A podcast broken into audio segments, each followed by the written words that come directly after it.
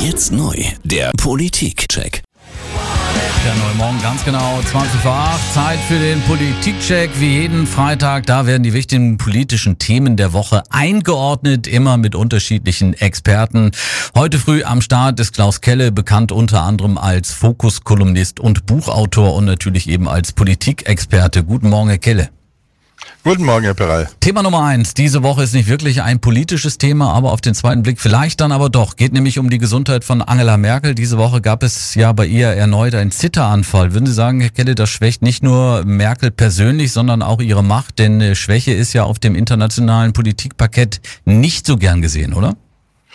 Ähm, nein, es ist, äh, ich weiß gar nicht, ob es nicht so gern gesehen ist. Äh, die Diskussion gab es ja auch schon bei Wolfgang Schäuble damals. Äh, also die Frage, kann jemand, der im Rollstuhl sitzt, Bundeskanzler sein, obwohl das mit Merkel jetzt natürlich nicht direkt vergleichbar ist. Aber die Bevölkerung hat auf jeden Fall ein Anrecht darauf zu erfahren, was mit Frau Merkel los ist und ihre Erklärungen dazu. Alles prima, macht euch keine Sorgen, finde ich persönlich wenig überzeugend. Dann war Ursula von der Leyen wieder und weiter im Fokus. Sie ist ja quasi auf Werbetour in Brüssel. Mittwoch wurde sie von den Grünen befragt. Danach klares Statement von der Leyen wählen wir nicht als EU-Kommissionschefin. Die Abstimmung im Europaparlament soll ja nächste Woche über die Bühne gehen. Stolpert die von der Leyen bis dahin möglicherweise noch irgendwie oder womit müssen wir da in den nächsten Tagen noch rechnen? Also persönlich gehe ich davon aus, dass von der Leyen letztlich gewählt wird. Die etablierten rücken zusammen äh, und äh, wollen eine der ihren durchbringen. Ähm, ich äh, halte den ganzen Vorgang allerdings für einen Skandal. Frau von der Leyen hat im Amt der Verteidigungsministerin komplett versagt.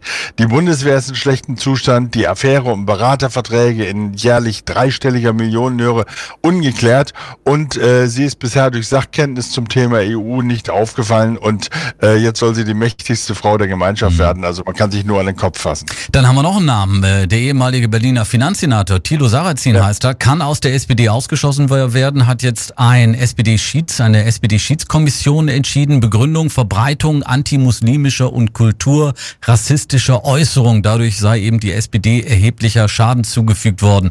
Herr Kelle, ist der Parteiausschuss, der mögliche Parteiausschuss eine kluge Entscheidung der SPD?